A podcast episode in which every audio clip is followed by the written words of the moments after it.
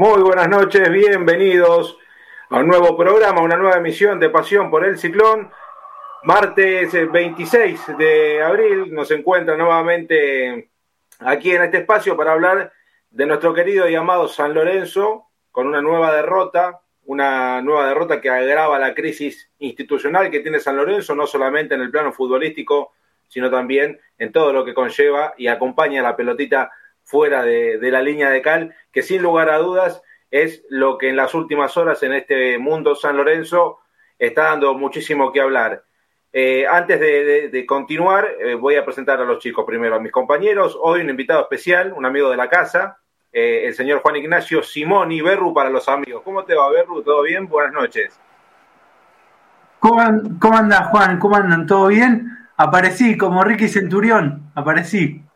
Bueno, por lo menos vos apareciste, Ricky no apareció, que es diferente. Claro, Ricky hace lo contrario, no aparece. Claro. ¿Cómo, eh, ¿Contento de estar nuevamente acá? Decime que sí, por lo menos. Sí, contento, contento. Siempre con los amigos, contento. Uno está feliz. Bueno, bueno, me alegro, me alegro. Por lo menos haya gente que está contento estando con nosotros. Hay algunos que no, pero bueno, eh, eso ya será en materia de discusión para otro momento. Hernancito, ¿cómo te va? Muy buenas noches para vos, bienvenido. ¿Cómo estás, Juancito? Buenas noches. Bueno, bienvenido nuevamente Juan, y no, que no se nos está animando acá a sumarse el panel y bueno, eh, claramente estos martes de pasión, ¿no? Bueno, son ya eh, habituales, ¿no? Para la gente de San Lorenzo. Y hoy tenemos mucho, Juan, ¿eh? A ver, el post partido, la previa de lo que será el encuentro de San Lorenzo. Nada más ni nada menos que el sorteo de la camiseta, que la gente está esperando hace buen rato de poder hacerse esa preciosa casaca de San Lorenzo, sobre todo teniendo en cuenta que encima ropa no hay, miren lo que es esa remera, no, se la pueden perder, así que estén atentos al sorteo que, hoy se va, eh, hoy se va la, la casaca Nike, eh, original, hermosa, eh, de San Lorenzo de Almagro. Eh, y bueno, si quieren rosca política, tenemos para tirar manteca al techo, que se quede la gente del otro lado. Todo lo que no escucharon por ahí, lo van a tener hoy acá en este Pasión por el Ciclón en un ratito nada más qué, decías, Berru, ahí mientras Ernie... Mientras no, tenemos roca política. Sí, a ver, roca política hay todos los días en San Lorenzo, y más ahora, ¿no? Que se está esperando, a ver, muchos dicen mañana es miércoles, sí, ya sé, mañana es miércoles, pasado jueves, pero mañana hay novedades. Y la verdad que no hay mucho movimiento, eh, mucho ruido y pocas nueces, dice el dicho, ¿no? Pero bueno, vamos a esperar, quizás mañana hay alguna novedad. Esto ya lo vamos no, a No, no se crea, no se crea que tengo, tengo ruido y nueces todo, ¿eh? No se crea que hay bastante, ¿eh? eh bueno, ah, bueno.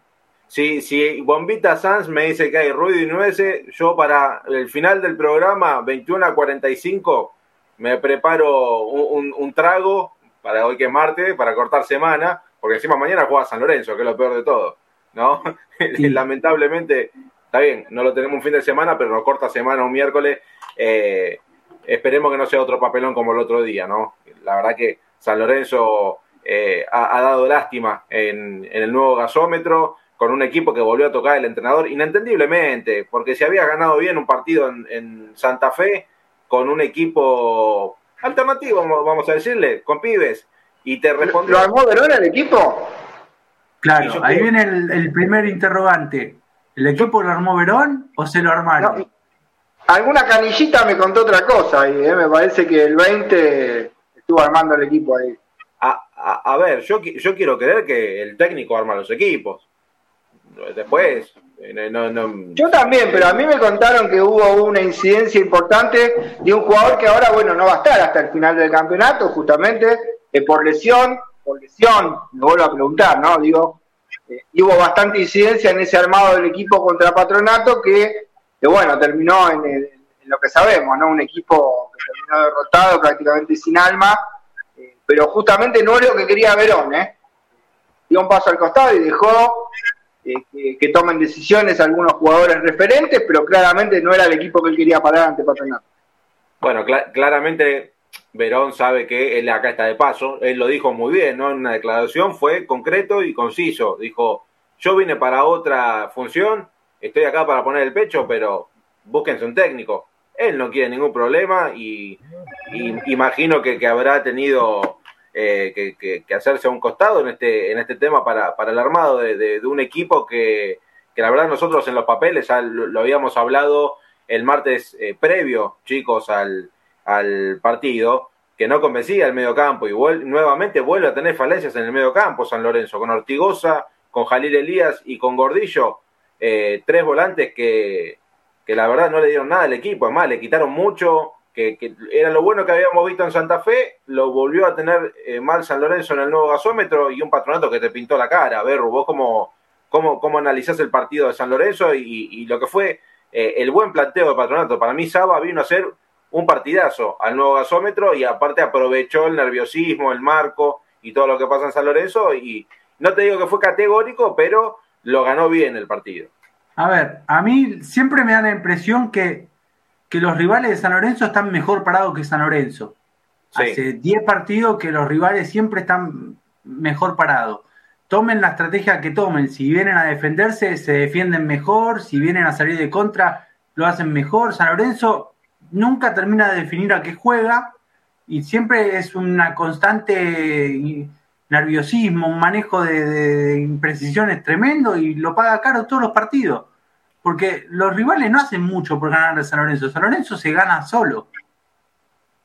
No, eso seguro. A ver, eh, eh, en la planilla, si vos me decís, y San Lorenzo tiene, para mí tiene más que Patronato, pero eh, eh, ese es el, tema principal de cada vez que juega San Lorenzo, ¿no? Solucionar los problemas propios que tiene el equipo.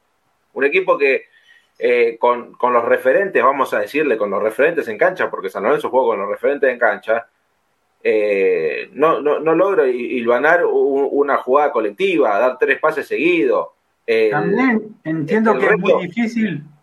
entiendo que es muy difícil si, si cuando arrancó el campeonato, Mercado jugaba de 5 al lado de Gordillo y Jalil Elías estaba borrado del plantel y ahora Jalil Elías pasó a ser el 4 titular y Mercado pasó a jugar de 3, después fue 11. Entiendo que si variamos tanto todo el tiempo y bueno, encontrarle una idea también es difícil. No, eso seguro. Aparte termina mareándolo al pibe, que hasta hace seis meses atrás era el mejor jugador de San Lorenzo, hoy es uno de los peores. Hablamos de Mercado, ¿no? Eh, está en un nivel muy bajo, pero eso también eh, va, en mano, va de mano de, lo que pasa en, el equipo, sin lugar a dudas. Yo creo que, que a ver, Ernie, que es un poco más eh, del análisis táctico, más metido en el, en el, tema futbolístico, porque él también hace laburo de, de esta índole, siempre lo marcó que la posición de Fernández Mercado es eh, estando un poco más adelante del mediocampo, más suelto, con posibilidad de pisar el área. Y acá los San Lorenzo lo está, lo, está desaprovechando, y más tirándolo por, por la banda que no, que no, tuvo buenos rendimientos, Ernie. Sí, bueno, un Fernández Mercado que creo que igual el tema del rendimiento, más allá de las posiciones y un inicio del torneo, sí. Eh, jugando de lateral tampoco está rindiendo. O sea, hay algo más con el tema Fernández Mercado que tiene que ver ya con un rendimiento del jugador más allá de la posición. Digo, quizás primero control o primaba, ¿no? Ese cambio posicional que no supo eh, rendir Fernández Mercado. Creo que en los últimos partidos ha jugado de lateral y, donde mejor se sienta más bien es de un lateral y justamente con línea de 5, ¿no? Eh, como quizá planteó el otro día en Santa Fe o como había jugado en algunos partidos con el Pipi Romagnoli, no sé si lo recuerdan, porque le da la posibilidad de ser lateral cuando el equipo defiende, pero también ser un volante, ¿no? Que llega y llega por sorpresa con alguien que le fija la banda, eh, bueno, puede llegar eh, al ataque con sorpresa Fernández Mercado. De hecho, jugando bien en Santa Fe se vio varias veces, ¿no? Que picó al vacío por sorpresa, enganchó y pudo buscar el arco. O sea, tenía más incidencia en ataque que jugando directamente de lateral o quizá como volante, ¿no? Tiraba la banda con un 3 como Rojas atrás y teniendo que jugar de espalda, ¿no? No es claramente lo que le beneficia a Fernández Mercado. Y justamente el análisis de Verón, más allá del planteo, porque si bien Verón había elegido otros intérpretes, sacaba la línea de 5 para el encuentro con Patronato.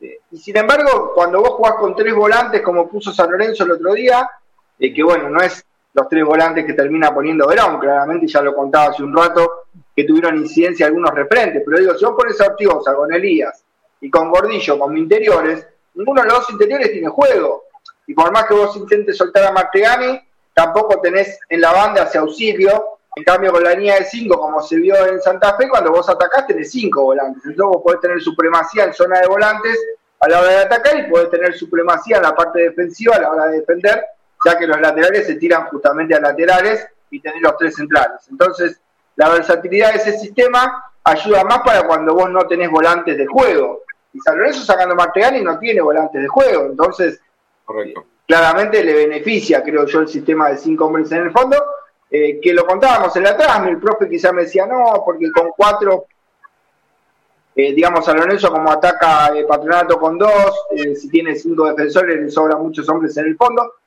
y es una, una realidad también, pero quizás San Lorenzo para jugar un 4-3-1-2 como proponía el otro día no tiene los intérpretes, porque en un 4-3-1-2 eh, los interiores tienen que tener juego, tienen que saber hacer las coberturas por las bandas, y bueno, ni, ni Elías ni Gordillo estuvieron a la altura de esa funcionalidad, ¿no? Y eso a la vez terminó haciendo que Martegani termine eh, desencajado del resto. Después Martegani pasó a interior en la segunda etapa y Centurión tampoco, como enganche que le pudo dar lo que estaba buscando San Lorenzo, un Centurión que creo que jugó su último partido en San Lorenzo, sus últimos minutos en San Lorenzo el otro día ante Patronato y claramente dejó bastante que decía también la, actuación de, Ricky Centurión. Sí, a ver, levantar las piernas. sí, más allá, más allá de eso, eh, a ver, para, para, para, no irnos ya por, por la tangente y, y, tocar otros temas, creo que en sí San Lorenzo eh, jugó mal eh, en lo colectivo. Ah, lo veíamos en el, en el comienzo del programa, en ese compacto que hicimos.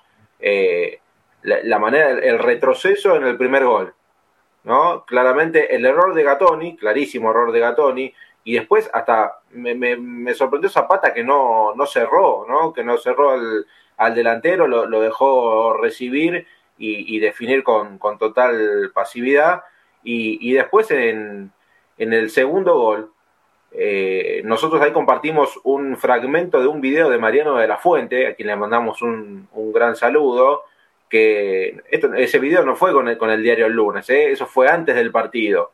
Y tal cual, tal cual como lo explica en el video, tal cual fue el segundo gol de Patronato. O sea, ni siquiera hay laburo en San Lorenzo de ver eh, cómo juega el rival y analizar y, y tratar de, de, no sufrir este tipo de, jugadas que terminaron lamentablemente en el segundo gol de, Gabriel Gudiño, que creo yo que fue el último ocho que tuvo San Lorenzo eh, y que claramente en, en, un equipo como Patronato rinde. Hoy en San Lorenzo haría falta, sí, claramente, sin lugar a dudas, que rendiría, y no sé, porque con este presente no te rinde nadie, pero nadie. Eh, pero lo, mal que, juega San Lorenzo parece eh, tragicómico, ¿no? Porque de local eh, es un equipo y de visitante es otro. esperemos que en el partido de mañana haga pie, yo lo veo complicado, porque aparte Newell's tiene que ganar para clasificar, vas a jugar con un estadio repleto, ocho y media de la noche, y el, el, equipo que presentaría San Lorenzo, o que presenta, eh, no, no es el, más experimentado, Juan, eh, porque la verdad que eh, se, han limpiado varios jugadores y, otros que se han que han sido bajas por, por lesión. Limpiado. sí, creemos, ¿no? Que fue lesión. Yo no creo que, que se hayan borrado, ¿no? Eh, para, para, un partido tan importante como el de mañana, que vuelve la línea de 5. Fernando Verón vuelve a, a, poner línea de 5, pero esa línea de 5, el único que está bien asentado es Gatoni. Lamentablemente, es así, ¿no? Bueno, lo que yo creo es que en principio hay que tratar de, de verlo como, como, como lo plantea Verón, como lo planteaba recién Hernán también la supremacía para defender. A San Lorenzo le cuesta mucho, le han convertido en casi todos los partidos. No recuerdo un partido en que a San Lorenzo no le hayan convertido. Entonces, eh, lo importante, yo creo que una línea de cinco para tratar de mantener un poco eh, resguardo en defensa y después en ataque ver mm, con Ceruti y Ubita Fernández arriba qué se puede hacer. me parece interesante jugar sin una referencia de área porque Vareiro no, claramente no rindió, Blandi no está como para jugar 90 minutos, hay que ver qué pasa, pero en principio tratar de, mantener la solidez defensiva que a San Lorenzo le cuesta mucho. Sí, creo que había encontrado en su momento una solidez defensiva, eh, pero Ernie, eh, lamentablemente eso duró 3, 4 partidos cuando, cuando estuvo Troglio y después no, no volvió a, a, ser el San Lorenzo quizás de la pretemporada en defensa, que fue un, tuvo varias presentaciones bastante correctas. Claro, bueno, la diferencia quizás fue que, a ver, Troglio quiso mostrar una solidez defensiva y San Lorenzo la tuvo. El tema es que San Lorenzo las pocas que tenía no la metía y San Lorenzo terminaba empatando o perdiendo a lo mejor en una jugada, que era un acierto del rival, como por ejemplo pasó en el equipo, el partido con River. Entonces, de alguna manera, los fantasmas se le empezaban a venir a Troglio encima y dijeron, bueno, en el verano defendías bien y tenías pocas y las metías. Y ahora las que tenés no las metés. Entonces, claramente como ha pasado también con el Pampa Viejo, el Pampa Viejo había hecho un esquema eh, bastante defensivo, pero cuando San Lorenzo llegaba te hacía goles al principio. El Pampa Viejo sacó una cantidad de puntos. Es más, se hablaba de manera fantasiosa del culo del Pampa Viejo, por decirlo de alguna manera, porque llegaba San Lorenzo poco y convertía. Bueno, quizás Troglio quiso buscar algo similar, ¿no? decir, bueno, un San Lorenzo sólido, eh, que no le hagan goles y que una u otra que tenga eh, la convierta y así poder sumar eh, puntos en el torneo, ¿no? Creo que yo, eh, si Ubito hubiera estado fino, esto lo digo yo, ¿eh? San Lorenzo no tenía 11 puntos, tendría por lo menos 15, 16 puntos si Ubita estaba fino. Claramente Ubita erró muchísimos goles, si bien San Lorenzo nunca jugó bien, tampoco tuvo mucho la ayuda de la suerte cuando Troglio fue el entrenador, ¿no? Las pocas que tenía San Lorenzo terminaban afuera. Y creo que lo que buscó Troglio es un equipo prolijito armado que metiera una o dos que le quedaban por partido y no tuvo la suerte de tener esa efectividad, ¿no? Pero bueno, el legado de Troglio marcaba eso. Ahora Verón no, Verón claramente el esquema que marcó eh, eh, en Unión, la idea que él tenía para jugar con Patronato, porque la idea de él con Patronato era Ceruti, Varela Ubita, era jugar 4-3-3. O sea, ya es otra fisonomía de juego y ya es otra eh, apertura del equipo en cancha que lo que terminó sucediendo con el 4-3-1-2 que se rumorea que armaron los referentes, ¿no? Por eso eh, Verón para esta vez se plantó y dijo, bueno, si voy a ser el técnico yo, otra vez hubo discusiones, otra vez hubo discusiones y Verón se plantó, dijo, bueno, si voy a dirigir todos los partidos, déjeme dirigir a mí. Bueno, claramente el equipo de mañana tiene el sello de Verón, más allá de las bajas que tenga San Lorenzo, ese es otro tema. Si Zapata estaba bien iba a jugar, pero no está bien, y tiene finalmente un desgarro y no va a jugar tampoco con Racing. Si Vareiro estaba bien, lo iba a poner Verón, claramente son jugadores que están con lesión, igual que Braida. Ya el tema del Centurión sabemos por dónde viene y el tema de Ortigosa, yo creo que también, ¿no? Sabemos por dónde viene. Eh, de alguna manera decir Verón, bueno, a mí déjenme armar estos dos partidos, lo que yo creo conveniente. Eh, no entiende Verón que, justamente Ortigosa esté para 90 minutos y bueno, me parece que es el fin de ciclo de alguna manera para Verón, pudiendo estos dos partidos imponer su idea, ¿no? Creo que que bueno, esto es bueno, yo no creo que a San Lorenzo le vaya peor que con Patronato, ni mucho menos, claramente no le sobra nada y no va a ser fácil mañana vencer a Newell's en su estadio, ¿no? Un Newell's, como decías vos, Juan, que viene haciendo un buen torneo, que además quiere clasificar, pero no creo que la versión de San Lorenzo sea peor a la que fue con Patronato, eso estoy casi seguro de que San Lorenzo, por lo menos de las ganas, de la entrega y de estar metido eh, durante todo el partido, creo que eh, va a tener una imagen distinta lo que no entiendo es para qué San Lorenzo adelantó el partido y juega mañana, pero bueno, ese es otro tema que también vamos a discutir. Bueno, sí, eso, a ver, eh, el tema del sello de Verón está más que claro, él lo quiere dejar en estos dos últimos partidos y, dejar el interinato como técnico de San Lorenzo con la mayor cantidad de, puntos cosechados. A ver, si estos seis que vienen, tanto Newells como dentro de 12 días aproximadamente, porque vamos a jugar eh, contra Racing, el último partido como local, en el fin de semana el 6, 7 y 8 de, mayo, o sea, hay, un tiempo prudencial para preparar eh, el, equipo, quizás, te digo, recuperar algún jugador de los que está lesionado, caso Braida, que tiene un 15 en la rodilla, que es raro igual, porque nos dijeron dos semanas. Eh, Zapata, recuperarlo para tener un poco de estabilidad en el fondo pero siempre manteniendo esa línea de 5, que es uno de los claros rasgos que tiene eh, eh, Fernando Verón. Lo que a mí me, llama la atención, bueno, está bien, ¿no? Pero eh, ¿por qué Fernando Verón dejó 90 minutos en cancha Ortigosa el, último encuentro? a ver, bueno, por eso, Juan, porque de alguna manera él dejó que armen los equipos, eh, que armen el equipo los referentes y que tomen las decisiones. Es más, si fuera por Verón, esto te lo cuento yo y de buena fuente, ¿eh? si fuera por Verón, que Centurión no concentraba para el partido con Patronato. No, si eso sé que, sé que se lo pidieron muy encarecidamente, que para ayudarlo. Que y él en el segundo tiempo incluso dijo, bueno, listo, que salta a la cancha Centurión y ustedes se van a dar cuenta solos por qué yo no quería que jugara Centurión, y creo que quedó a las claras, ¿no? Que Centurión no estaba para sumar minutos contra Patronato y Verón tenía razón, pero Verón de alguna manera, más allá de los enojos, incluso eh, algún intercambio de palabras que hubo con dirigentes, eh, él de alguna manera se corrió al costado ¿eh? y dejó que los referentes armaran el equipo, sacaran adelante el partido, según ellos iban a sacar adelante el partido, y bueno, se vio el desastre que vimos.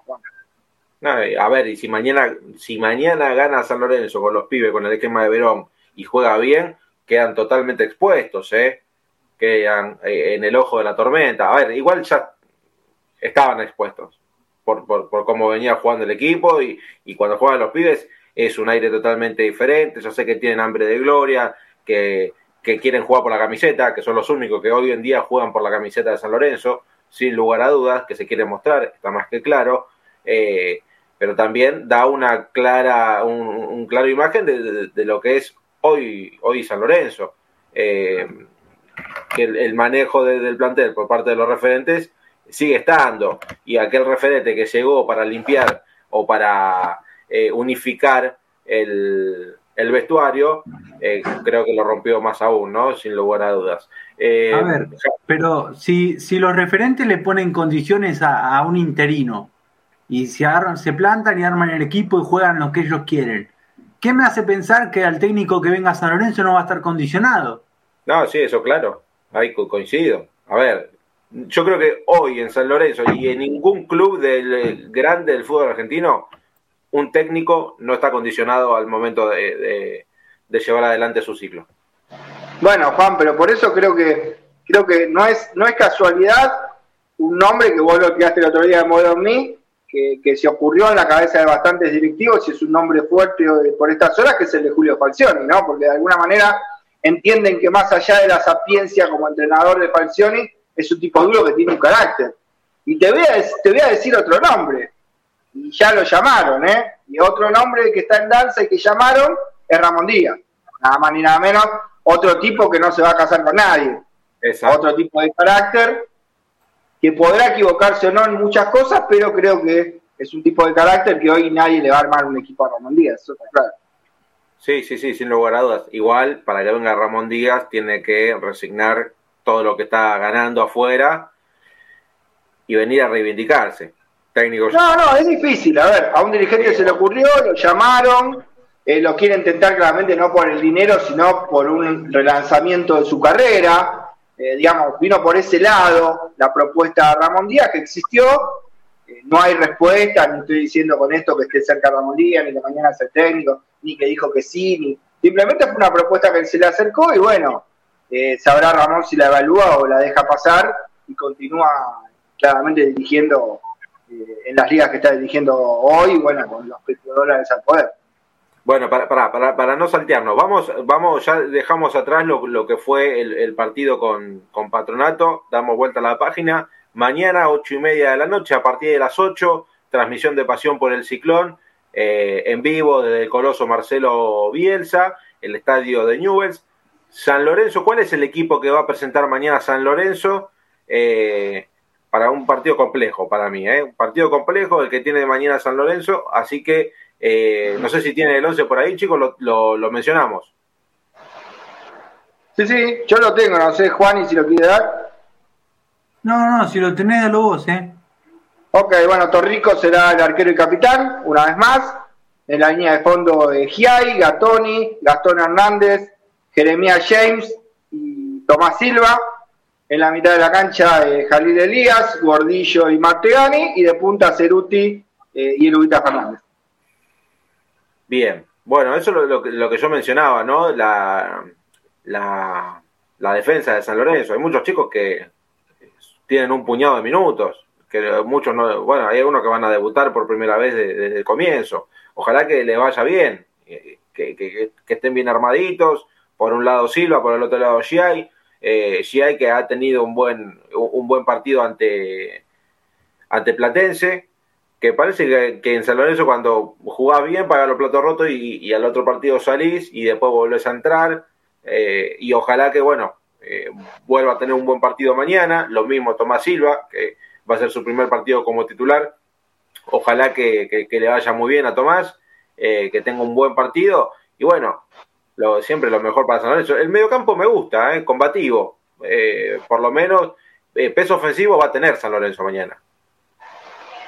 Sí, sí, sí, no tengo dudas. Y lo de Giai tiene una explicación, Juan. O sea, no es que Verón en su cabeza, porque el equipo que había armado Verón tampoco estaba Giai, porque la idea era jugar 4-3-3.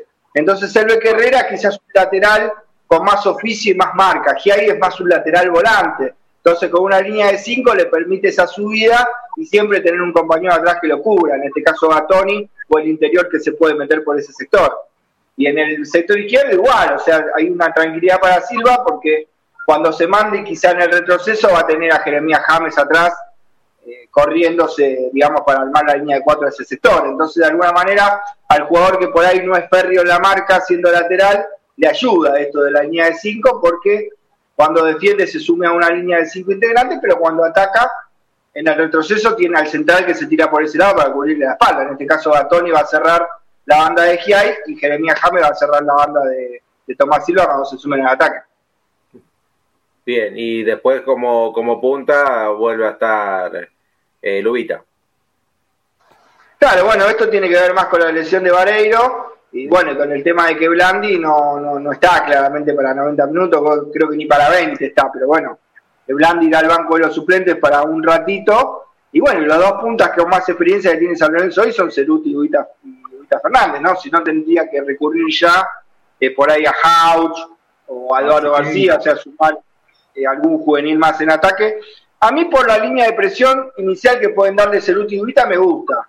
Esto de moverse libres, tanto Ceruti como Ubita sin referencia. Eh, y si San Lorenzo lo aprovecha con la llegada de los volantes que pisen el área, caso Martegani, caso el mismo Gordillo, que ha mostrado que ha pisado el área en este torneo y convirtió un par de goles, ¿no? también a veces esa falta de referencia apareciendo por sorpresa eh, hace ¿no? que, pueda sacar hacer una diferencia. De hecho, eh, nadie se imaginaba a Gordillo entrando al área, metiendo al arquero y convirtiendo un gol y sucedió. Eso porque bueno tuvo la libertad de movimientos como para poderse sumar eh, también y pisar el área, ¿no? sin un referente de área, ese tipo de movimientos se da. Lo ha mostrado Gallardo también con Suculini en muchas ocasiones cuando River tenía por ahí a Borré y a Álvarez, que no son ninguno nueve torres, entonces los movimientos hacían que pudiera pisar libre tanto Fernández como Suculín, y bueno, se ha visto bastante esto en la libre de Gallardo. Sí, bueno, poniendo claramente eh, en escala lo que es eh, el, planteo y la forma de trabajo de Gallardo, lo que hoy San Lorenzo tiene, que es eh, un interinato que vino a salvar las papas, claramente. Pero bueno, acá viendo algunos, algunos mensajes de, de YouTube, eh, Esteban Hoffman dice, hay que armar la columna vertebral del equipo, Hernández es el central que no puede salir más, eh, la verdad que sí, coincido, porque el chico Hernández es muy, muy interesante. Eh, Ángel Oscar Robaldo dice, recuerdo lo que dijo un colega de ustedes, Alejandro Romero, que hace mucho al interino los jugadores no le hacen mucho caso, esto está más que claro, lo, lo, vimos el último fin de semana con el armado de, del equipo. Gastón Jiménez dice que se vayan todos, que los que no quieran estar, estos mercenarios irrespetuosos vestidos de azulgrana ya me cansaron. Eh, Javier La Terza también nos saluda, nos dice crack, sigan así, gracias por el aguante. Eh, Nicolás Mamarela dice, ¿tiene chance de venir Pipo? Bueno, vamos a meternos en tema técnico. Vamos a responderle acá a, Nicolás. un segundo, Juan, vos eh, tocaste el tema de Gastón Hernández y te quiero robar un segundito. El otro día, justamente con, la gran familia de Twitter, ¿no? Eh, bueno, una cuenta que nos sigue, me hizo referencia, no digo el nombre porque es un nombre ficticio, no es el nombre de una persona la cuenta, pero me decía, guarda con Hernández porque queda libre ahora en junio, ¿no? Y según Transfer Market, es así justamente. Transfer Market marca que el 30 del 6 de 2022 queda libre Gastón Hernández. La directiva había manifestado cuando él se fue a préstamo a San Martín de Mendoza y claramente como tenía que volver en diciembre, que de hecho sucedió, no podía volver y tener seis meses de contrato, entonces había renovado automáticamente un año más hasta el 30 de junio de 2023 y es la información oficial que tenemos nosotros, creo que la tenés vos y bueno, y la mayoría de los periodistas que seguimos a San Lorenzo, pero atención que me sembró una alerta este oyente, ¿no? Y lo que dice la página de Transfer Market, porque es difícil creerle a la dirigencia de San Lorenzo, Juan, a ver, eh, tantas veces nos dijeron cosas como que Palacio se fue por la mitad del pase, 6 millones y pico, y no estaba ni cerca de la mitad del ingreso del dinero. Entonces hubo tanta desaveniencia que estoy investigando ¿no? acerca de esto y estoy tratando de recabar más datos porque la verdad que me quedó la duda, quería decir. No, está bien, está bien, sí, sin, sin lugar a dudas, hoy a esta dirigencia no se le puede creer nada, ni siquiera la finalización de un contrato a un jugador, ¿no? Claramente.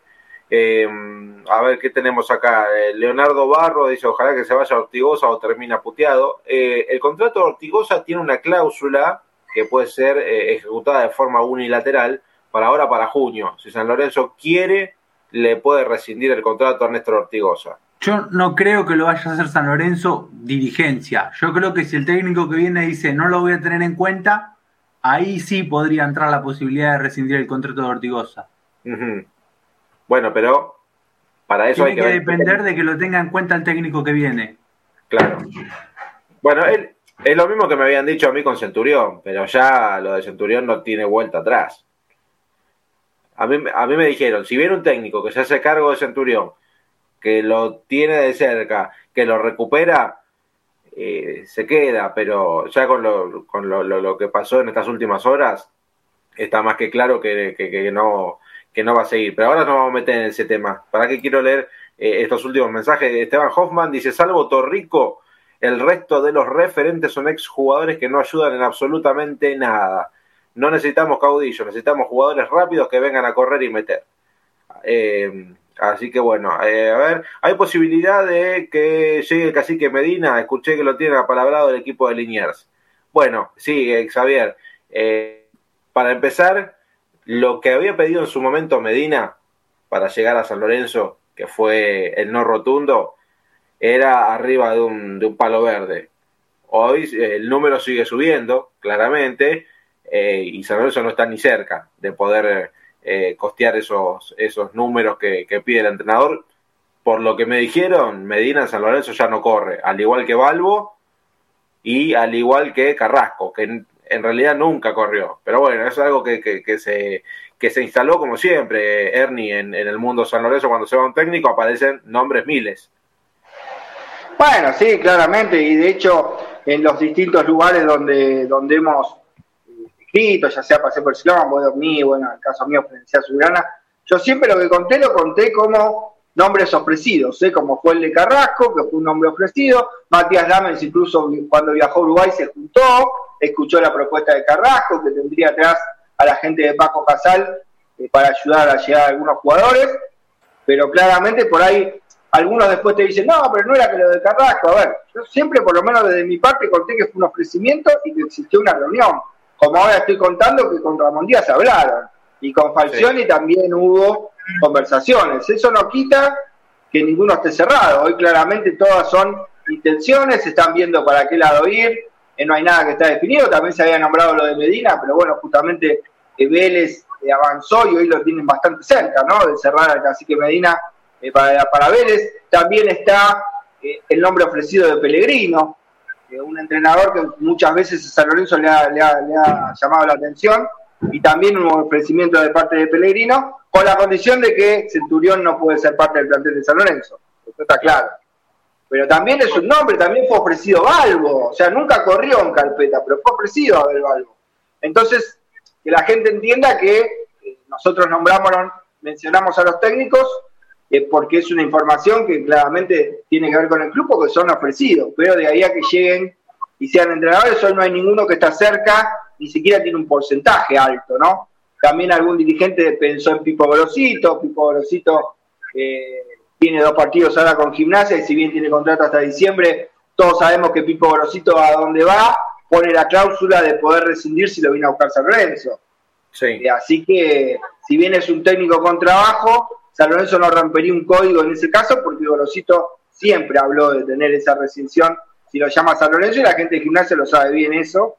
Eh, pero tampoco tiene un porcentaje alto de que esté arreglada la llegada de Gorosito. Hoy no hay ningún técnico que esté cerrado ni cerca eh, en el mundo San Lorenzo. Pero sí, bueno, nombramos todos los nombres que están, están barajándose dentro de las posibilidades. A mí, igual lo que más me preocupa no es quién va a venir, sino quién va a tomar la decisión de que ese técnico venga a San Lorenzo. Sí. Porque eso también, eh, de los últimos nombres que, vinieron a San Lorenzo, erraron en todos. los que tienen que tomar la decisión la pifiaron, la vienen pifiando hace rato. Entonces, más que, que pensar, bueno, quién se ofrece, quién no, ¿quién va a tomar la decisión de contratar al técnico en San Lorenzo? Sí, sí, ahí coincido. ¿eh? Eh, eh, esos son, son temas extrafutbolísticos que se tienen que definir lo antes posible. recordemos que, Marcelo Tinelli hoy, presidente en, licencia, en cuatro o cinco días se le termina su licencia. El primero de mayo tiene que estar presentándose nuevamente y todavía estamos en veremos, a ver qué pasa. Si, si vuelve, si no vuelve, renuncia y y agarra la otra parte del oficialismo con la mesa a la cabeza. Eh, creo que hay que arrancar primero por ese lado y a partir de ahí ver cuál es el camino futbolístico que se va a tomar. De los nombres que, dijo Ernie, hay tres que son fijos y que están eh, arriba de la mesa y eh, falta esperar esta decisión que estábamos hablando recién. Los nombres son los de Pellegrino, Gorosito y Falcioni. Son los tres que hoy están eh, en el top 3. Claramente hay que ver que son, a ver, eh, los, las cosas para que se decían tienen que ser muchas. Más allá de, esto, de, la cuestión dirigencial, tiene que ser un buen mercado de pases, porque los tres obviamente van a querer un buen mercado de pases acorde a lo que se puede hacer, una limpieza de plantel, porque ninguno se va a volver a clavar o ninguno va a querer clavarse con lo que hoy tiene San Lorenzo como referentes en el plantel y eh, a partir de ahí conocer el proyecto futbolístico, ¿no? Eh, sin, olvidar eso, el proyecto futbolístico de cada uno. Eh, muchos me dicen, no, tiene que ser alguien que conozca a San Lorenzo, si no le va a pasar lo mismo que a Troglio. Está bien, por ese lado podemos apuntar hacia Gorosito, pero Fascioni, un tipo que tiene carácter, también vendría bien en, en, este San Lorenzo, que entre al vestuario y que pegue un par de gritos o con carácter eh, y, y, ordene un poco el plantel. Lo mismo Pellegrino, que en Vélez le fue bien eh, y que no sé si no disgusta y es uno de los que mejor posicionado está entre, entre los tres para, para llegar a San Lorenzo. Pero hasta ahora son todas suposiciones de lo que pueda llegar a pasar con, con el tema técnico. Lo que sí, bueno, como dijimos, ¿qué pasa con la política en San Lorenzo? Que el último fin de semana estuvo Matías Lames en la cancha. Se tuvo que ir antes porque el, ambiente no fue de nada bueno. Gente en la puerta del palco, un palco que estuvo vallado, con seguridad privada. Terminó el encuentro, la gente de la popular, eh, cánticos hacia la dirigencia. La puerta de la platea norte desbordada de hinchas pidiendo también por la dirigencia que aparezcan y den la cara. Me gustaría que sea el ejemplo como hizo Vélez. Vélez también está en una situación igual que San Lorenzo. Reclamaron por la presencia del presidente, el presidente apareció en el medio de los hinchas, se, por lo menos dio la cara. Acá ni siquiera eso, chicos, que es lo peor de todo.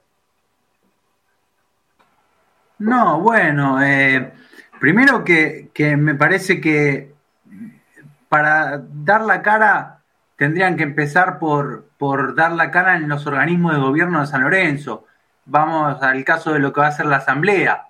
Plantear una asamblea hoy que va a seguir siendo de manera virtual, cuando ya no hay ninguna restricción sanitaria y de, no hay protocolo que lo impida, primero presenten la cara ante la asamblea para aprobar el presupuesto, arranquemos por ahí, después dar la cara ante el socio eh, porque igual dar la cara ante el socio para decir un discurso vacío de contenido no, sirve de nada. Pero si, si vamos a lo que es, que la asamblea sea presencial, que los asambleístas se vea qué vota cada uno. Hoy incluso asambleístas oficialistas presentaron un documento para, para que se resuelva la situación política en San Lorenzo. Así que que primero den la cara ante, ante los organismos que lo tienen que hacer, que es la asamblea del club. Bien, esa, esa carta a la que vos haces referencia, a ver, por si alguien no, no, no, no vio en las redes sociales y demás, lo, lo podemos, eh, la podemos leer ahora, para que estoy abriendo el archivo, pues me la mandaron hoy. Eh, nos dirigimos a ustedes en nuestro carácter de asambleísta del Club Atlético San Lorenzo de Almagro, en mérito a la crítica situación política, institucional y futbolística por la cual atraviesa nuestro querido club, la incertidumbre e indefiniciones políticas que vivimos dañan al club, a los socios, a nuestra historia, además de generar un desprestigio público de nuestra institución. Previo a esta nota, con asambleístas manifestamos por distintos medios esta misma preocupación sin obtener respuesta. Estamos convencidos y convencidas que el club se encuentra por sobre cualquier nombre propio, en virtud de ello y teniendo en cuenta el vencimiento inminente de la licencia solicitada el pasado año por el señor Marcelo Tinelli, requerimos que diriman y definan sus situaciones particulares como máximas autoridades. Situaciones graves ameritan respuestas urgentes. En otro particular, saludamos atentamente eh, toda la gente de la asamblea eh, del lado oficialismo, ¿no? Entre otras personas veo la firma de, Alejandro Mació, eh, ¿a quién más veo por acá que pueda llegar a entender? Eh, Gabriel Martínez, Mariana Kahn, ¿no? Gente que también forma parte del San Lorenzo Feminisma, feminista, perdón. ya el, propio oficialismo pide explicaciones o la propia los asambleístas piden explicaciones y, que, se, que se tome eh, una, una decisión concreta de cara a lo que viene. Porque si no, sí, que, es oscuro. ¿eh? El, fin de año, de estos, estos seis meses que vienen en San Lorenzo, van a ser complicados, muchachos.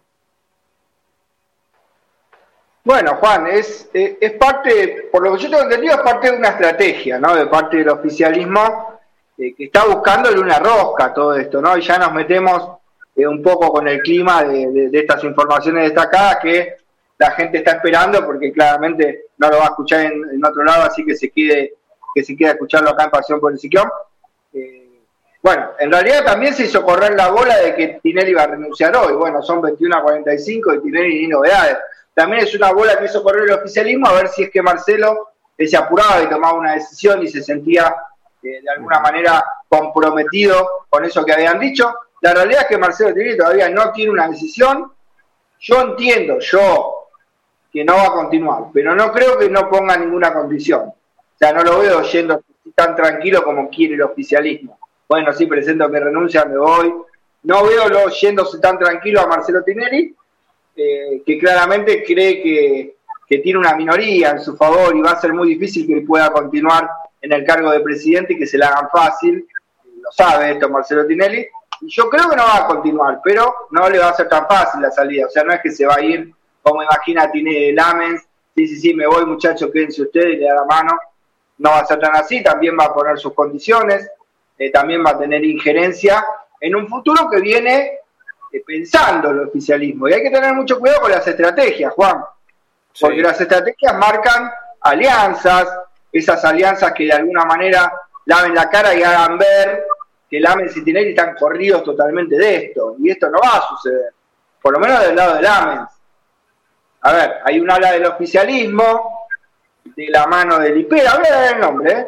Sí, de la mano de Lipera, lo fue a buscar a Marcelo Moretti, no sé si recuerda, Marcelo Moretti, eh, bueno, luego del escándalo de los Romeros se fue, rompió el silencio justamente con nosotros, acá en Pasión por el Silón, rompió el silencio contándonos lo que había pasado en aquel momento con su renuncia, lo fueron a buscar y le dijeron, mira, eh, Lipera Martino va a ser la fórmula. Y acá está el otro nombre en cuestión, el pájaro Martino, que también fue tentado, ¿no? Por Lipera, supuestamente a espaldas de Lamens, ¿no? Para hacer una fórmula, Lipera Martino, y sumarlo a Marcelo Moretti como jefe de un consejo de fútbol. Digamos, tenerlo a Moretti, eh, porque la gente creo que si hay una fama que tiene Moretti, más allá de la controversia de si Moretti sí, no, porque si estuvo con ellos o no, eh, creo que está bastante emparentado con saber de fútbol. Yo creo que eso no lo discute nadie. Mucha gente le discute cosas a Marcelo, pero creo que su sapiencia de fútbol no la discute nadie.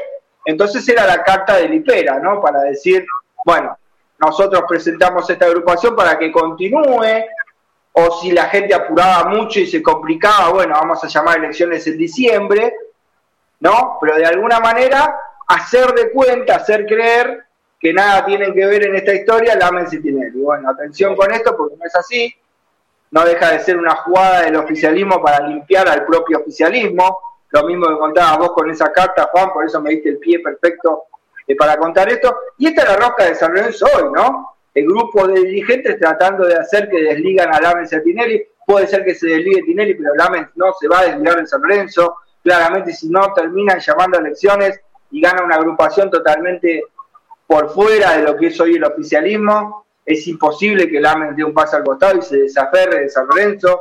No lo veo. Así que atención con estas movidas. Y después, bueno, contarte que la respuesta fue negativa, ¿no? De parte de Marcelo Moretti dijo, yo tengo mi gente, más el jueves, es otra información destacada que tengo, hay posibilidad de que haya unificación con otra agrupación, que no sé cuál es, no me la contaron y se va a saber el jueves. La gente de Marcelo Moretti con otra agrupación, fortaleciendo de alguna manera una fórmula, y Marcelo le respondió a Lipea eso, ¿no? Eh, llamen a elecciones en 90 días y yo me presento pero no quiero ir con nadie que tenga que ver con el oficialismo. Así que bueno, claramente Marcelo Moretti no aceptó la propuesta, pero era la intención, ¿no? De alguna manera la gente del oficialismo involucrar al pájaro Martino y involucrar a Marcelo Moretti eh, en una fórmula con Lipera para hacerse cargo eh, de San Lorenzo, por lo menos de acá a fin de año.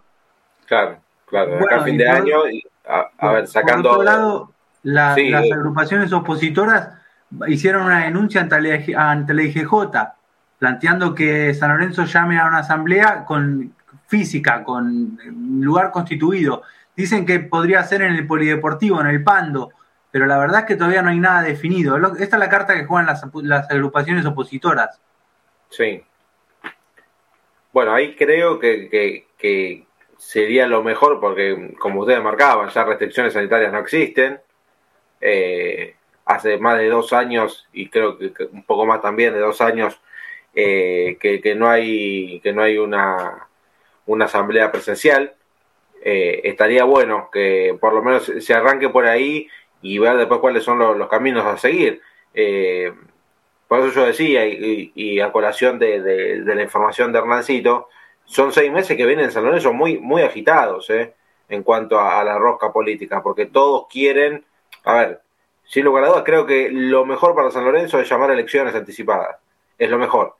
Eh, nada de cambiar de figuritas y que por detrás sigan estando los mismos personajes, porque va a seguir siendo lo mismo, el manejo va a seguir siendo tal cual, podés cambiar alguna u otra cosa, pero el manejo eh, seguirá siendo desastroso como estos últimos años, porque no es que de, un día al otro o de la noche a la mañana, en tres meses, cuatro meses, cambie todo eh, la forma de manejar el club. esto está más que claro. lo mejor y lo que reclama el hincha es elecciones anticipadas para poder eh, cambiar de aire. Ustedes me dirán, ¿y pero quién agarra? Bueno, hay gente que está trabajando, sí, hay gente que está trabajando. Eh, claro, Juan, pero, gestión, hay, una contra, ¿no? Con todo esto, eh, que también le hace ruido a las agrupaciones, ¿no? Y es una contra todo esto, que si como bien decimos, las elecciones son en 90 días, eh, no pueden participar del, próximo mercado de pases. Y el próximo mercado de pases todos entienden que es clave. A ver, es la última vida que tiene San Lorenzo es el mercado de pases. Y de alguna manera el oficialismo tiene esa carta a favor. Porque yo te llamo en tres, meses a elecciones, pero el mercado de pases lo decido yo. A ver, el técnico que viene lo decido yo, el manager lo defino yo, los refuerzos lo defino yo. Entonces, en tres meses llamar a elecciones ante este marco es de alguna manera la carta que tiene a favor del oficialismo, decir, bueno, déjenos seguir hasta diciembre, eh, tratar de limpiar la imagen y decir, bueno, dejamos a Lames de lado y todo esto que yo contaba, porque claramente en el medio lo que tiene San Lorenzo en contra es esto, y que la gente que va a manejar el próximo mercado de pases no va a quedar otra que sea el oficialismo, por desgracia. Eh, va a ser así, ¿no? Esto no, no, no tiene vuelta atrás. Si llamaran a elecciones en 90 días, eh, ya claramente el equipo está armado y el técnico ya llegó y los refuerzos también así que esto es lo que le juega contra San Lorenzo, que creo que eh, por lo menos lo que tiene el oficialismo a favor en este caso, que creo que se dio cuenta que el mercado de pases que viene es clave, ¿no? Y según me contaron a mí, eh, la idea es definir un manager, más allá de todos los nombres que están dando vuelta, eh, no se quieren apurar con el tema del técnico y definir un manager y armar, sí, un consejo de fútbol. Bueno, claramente Moretti dijo que no, pero puede haber otra gente que sí acceda y armar un grupo que tenga que ver con eso. El oficialismo sabe que lo que lo puede salvar es eso, ¿no? Un mercado de pases acertado, que San Lorenzo empiece el próximo torneo y empiece con una buena campaña y pasen seis o siete fechas San Lorenzo esté arriba. y de alguna manera, bueno, este semestre clave con una suma importante de puntos hace que por lo menos San Lorenzo se aleje del gran problema que tiene, que es el descenso, más allá de que en lo económico, que San Lorenzo sigue comprometido y va a seguir comprometido muchos años, ¿eh? porque no se va a arreglar esto de la noche a la mañana, y gane quien gane en San Lorenzo. Entonces, bueno, el primer problema creo que yo hay que resolver es ese, ¿no? De, evitar el tema del descenso y el daño deportivo, ¿no? Que pueda tener San Lorenzo en ese caso, y ir de a poco acomodando lo económico, pero lo más urgente, creo que al unísono todo el mundo entiende que lo más urgente es el mercado de pases que viene, Juan. No, claramente el mercado de pases que viene es la bala de plata, eso está claro, pero también creo que, que si dejamos, eh, como lo digo en carácter de socio, de hincha, dejamos que, lo vuelvan a definir las personas que se vienen equivocando hace bastante tiempo, yo no veo que, eso sea posible una mejoría o que hagan un buen mercado de pases o que contraten un buen técnico o un buen manager. Yo creo que deberían consensuar con, con las agrupaciones opositoras porque ya se han cortado por su cuenta y no lo han hecho nada bien. Sí, sí, sí, sin lugar a dudas. Por eso a ver, eh, también yo creo que no solo el mercado de pases, sino también la elección del próximo técnico es la última carta que tiene el oficialismo. Por eso yo imagino que lo están haciendo de manera cautelosa, no quieren pisar en falso, porque ya no tienen margen, porque no hay margen para nada en San Lorenzo, eh, y eh, quedar pegados una vez más. A ver, quedaron pegados con el tema de Centurión, ¿no? La contratación de Centurión. Algunos, hoy, leía en, las redes si era responsable Troglio de la contratación de Centurión. Y la verdad que le dijeron, mira, yo tengo este jugador, ¿te gusta? Sí, me gusta, bueno, yo te lo contrato. Pero para mí la decisión o era de Seto o de Lamens, que terminó cerrando la contratación de un jugador que vos sabías lo que estabas contratando y que eh, hoy tenés un, quilombo en puerta con este tipo.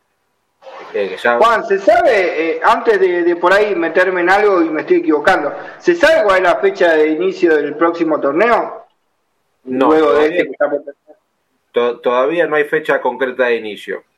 Pero. Claro, eh, acá, por, privado me dicen, no te apures, Hernán, porque capaz que si en 90 días hay elecciones, a lo mejor podría llegar a ser antes de ese proceso.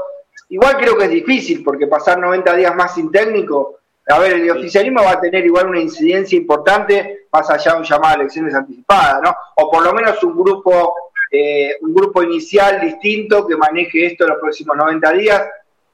No sé, está complicado el tema. Ojalá que sea así, ¿no? Elecciones en 90 días y que alguien pueda decidir que no sea el oficialismo sobre el nuevo mercado de pases o sobre lo que se viene en San Lorenzo de Almagro. Pero más allá de la fecha del inicio del nuevo torneo, creo que está muy jugado San Lorenzo con los tiempos, ¿no? Y más bien las elecciones tendrán que ser en 15 o 20 días para poder hacer bien esta transición en 90 días, por lo menos a mí me parece que es tarde, pero bueno, como por privado me dice no te apures con el tema de las fechas, que no hay fecha del nuevo torneo, por eso eh, te preguntaba eso, Juan.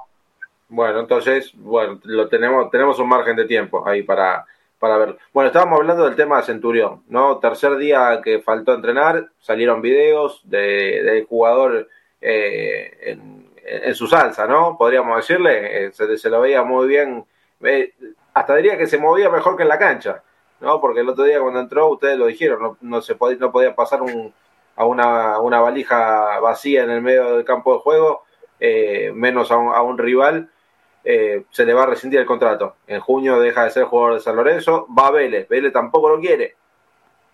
Ahora, bueno, yo no sé si San Lorenzo tiene una obligación asumida de 150 mil dólares con, con Racing por el pase de Centurión. Sí, que no lo pagó. Okay. No lo pagó. Así que, a ver, San Lorenzo por 150 mil dólares se trajo un problema y esos 150 mil dólares lo podría haber puesto en, la renovación del contrato de, Gabriel Rojas. ¿eh? Sin lugar a dudas. Más, más el contrato de estos seis meses que el de Centurión era uno de los más altos del plantel. Yo no voy a hablar de cifras, ni la sabe bien la cifra, pero eh, San Lorenzo por mes ponía una buena guitarra para un jugador que te metió dos goles, que jugó de los... que tampoco sé si, si le pagó algo, ¿eh? vamos a ser sinceros. A lo firmado era una cifra onerosa, no sé si San Lorenzo habrá pagado algo o le habrá pagado parte a Centurión o no. porque eso también es otra realidad. Pero bueno, lo firmado, digamos como ciencia cierta que lo firmado es una suma importante. Ajá, bueno, el jugador lo salió a desmentir. El jugador salió a desmentir que estaba al día, dijo. ¿Se acuerdan? No, él salió a desmentir que le reclamaba deuda al club. Claro, pero siempre está la jugada. A ver, cuando un jugador dice tiene deuda, a ver, va a salir agremiado y va a decir está al día, porque lo que se regula es al día con el salario. Esto que la gente entienda, yo lo expliqué varias veces y la gente del otro lado a veces también se confunde. Porque digo, el club presenta los papeles ante agremiado y está al día con los salarios.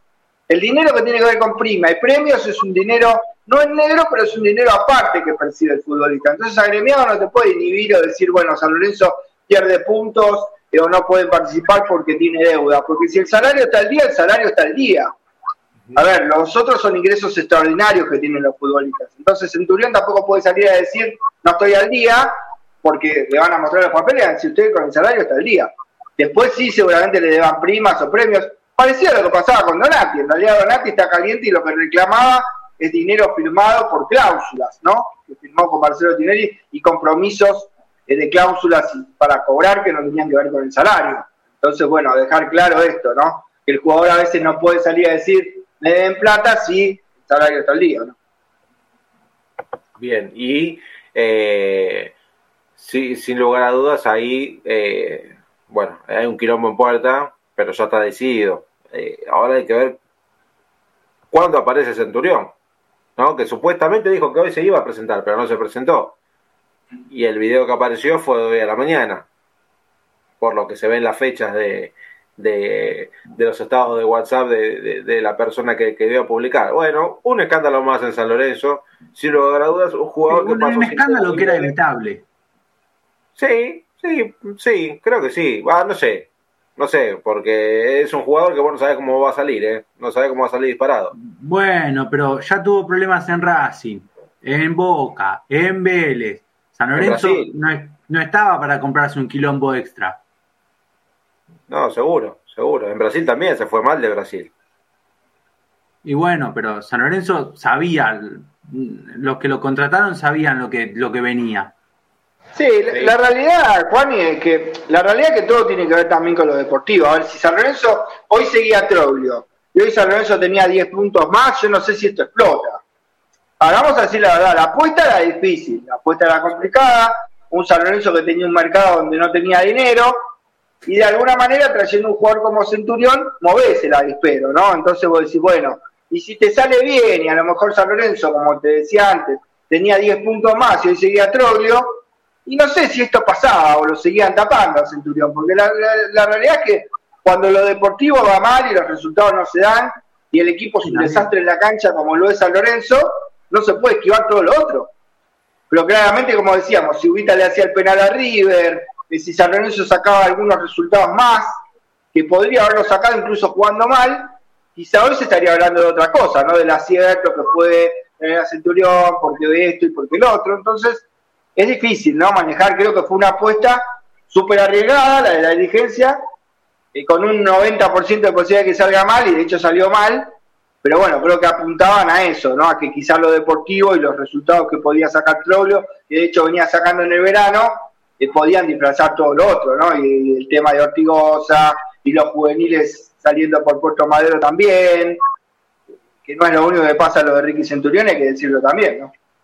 Claro, claro, claro, sí, sin lugar a dudas, hay que, hay que contarlo todo.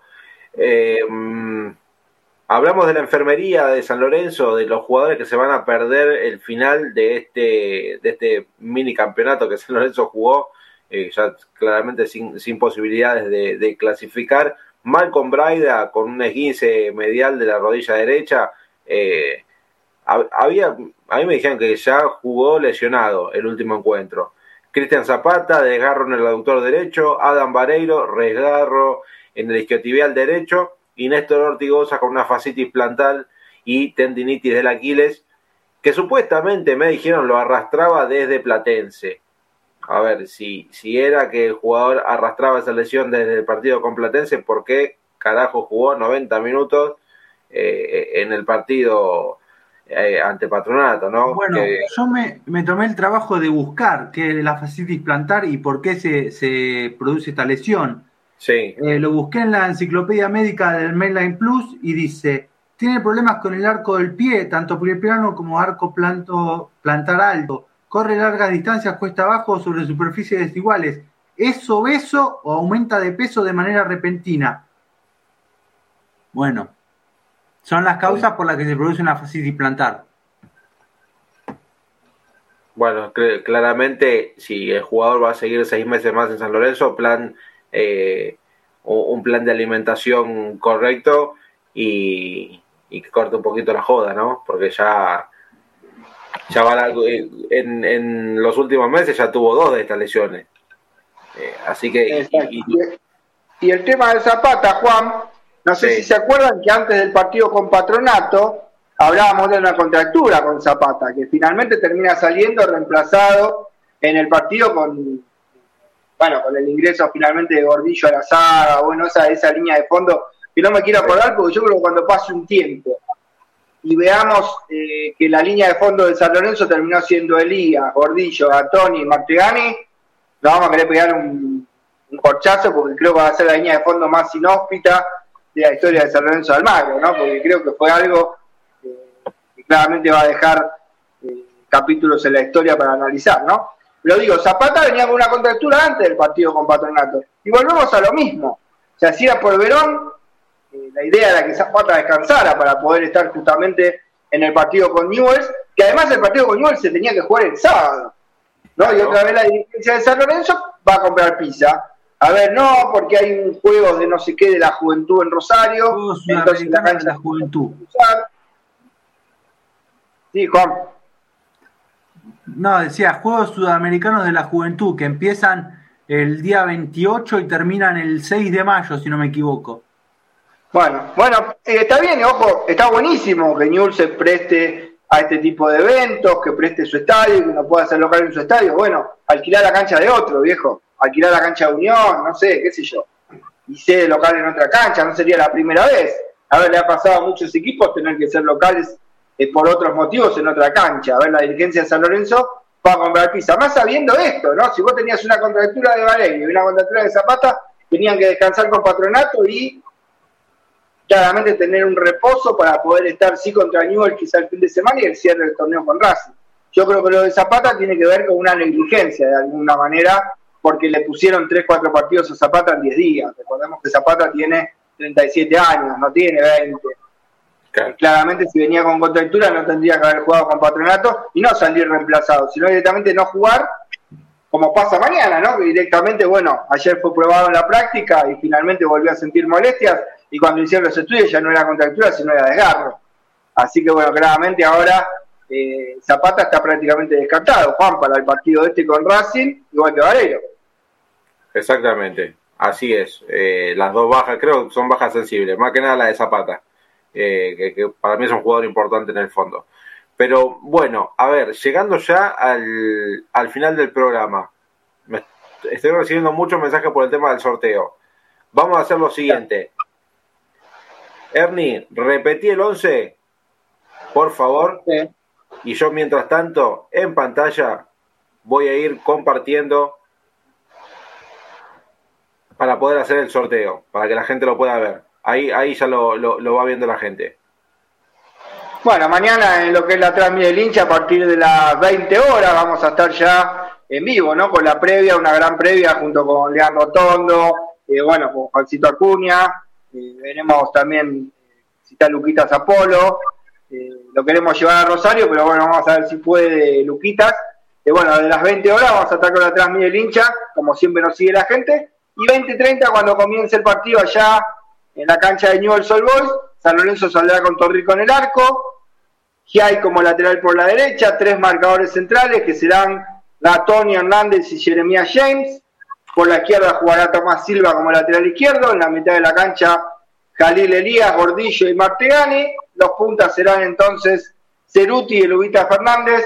Confirmado entonces ya el 11 del ciclón para mañana, Juan.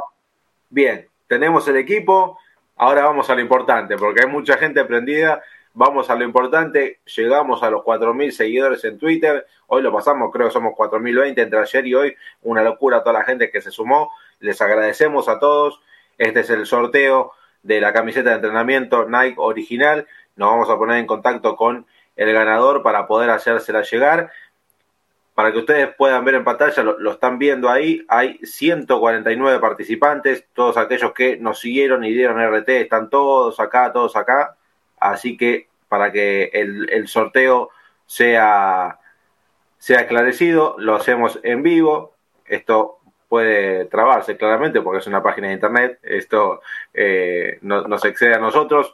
Un ganador, un suplente es lo que vamos a, estar eligiendo. Vamos a hacerlo corto con una cuenta regresiva de 3 segundos. Confirmamos el sorteo, no, no queremos pagar nada. Eh, vamos, ahí está. Arrancamos. Vamos a tener el ganador en 3, 2, 1. Y el ganador es Terry Dancourt, felicitaciones. Vamos a estar contactándonos en caso que no nos podamos contactar con el ganador. Vamos a estar haciendo el sorteo nuevamente. Porque. Ah, tenemos el reemplazante, perdón. Gonza Curtosi es el reemplazante en caso de que no nos podamos contactar con Terry Dancourt. Eh, tenemos al, suplente cualquier cosita también. Así que nos vamos a estar contactando primero con el ganador. Si no tenemos la posibilidad, hablaremos con el eh, suplente. Pero el sorteo ya está hecho, se fue la camiseta. Vamos a tener más sorteos próximamente, así que a estar atentos también en lo que, lo que venga en Paseo por el Ciclón, que hay cosas muy, muy buenas. Bueno, chicos, eh, Ahora sí, creo que ya eh, hemos cumplido con, el motivo de, este, de, este, programa, que era hablar un poquito de lo que es eh, la vida institucional de San Lorenzo, que la verdad eh, es ajetreada todos los días. Esperemos que mañana sea una, una victoria del ciclón. Berru, gracias por estar ahí, compañero. Bueno, gracias Juan, gracias Hernán por la posibilidad. Como siempre, muy contento de estar acá hablando con ustedes de San Lorenzo y esperemos que mañana gane. Ojalá, Dios quiera, Dios quiera. Ojalá que sea victoria de San Lorenzo. Ernie, gracias por estar. No, por favor, agradecido soy yo como siempre. Bueno, invitar una vez más a la gente que se sume atrás mi del hincha, que están los relatos bien cuervos de Lean Rotondo. Pueden poner la tele, bajar el volumen. Lean se lo relata como nadie, claramente, y lo viven con el San Lorencismo, ¿no? Que lo vivimos en la atrás del hincha. Gane, pierde, empate San Lorenzo. En un rato nos estamos yendo con Lean para Rosario, así ya en el día de mañana podemos eh, brindarle ¿no? las acciones a la gente de San Lorenzo de lo que será Newell's Old Boys eh, San Lorenzo Almagro, así que bueno, los invité una vez más, creo que un programa sin desperdicios, ¿eh? me parece que se han enterado con creces ¿no? de todo lo que pasa en San Lorenzo, en todos los ámbitos, deportivo, institucional y político, así que el agradecido soy yo y será entonces hasta mañana, ¿no? Con esta gente que está del otro lado, que seguramente mañana se estará sumando también a Transmedia. Claro que sí. Gracias a Ramiro Brignoli en la operación técnica de Delta Medios. Un saludo a los amigos de Frenesía Subgrana, al método San Lorenzo, Boedo en mí, San Lorenzo Redes por el aguante. Gracias a todos. Y nosotros nos encontramos, Dios quiera, el próximo martes para hablar de nuestro querido y amado San Lorenzo. Muchas gracias y que tengan buenas noches.